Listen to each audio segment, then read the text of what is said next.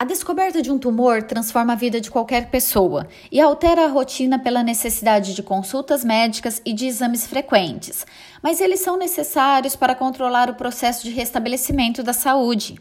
Entre esses exames estão os de sangue, biópsia, mamografia, radiografia, ressonância magnética, tomografia computadorizada, ultrassonografia, entre outros. Vale reforçar que cada caso precisa de um acompanhamento diferenciado e individual para que o médico possa auxiliar no restabelecimento da saúde e do bem-estar do paciente. Afinal, há diversos tipos de câncer e cada pessoa reage de uma forma ao tratamento.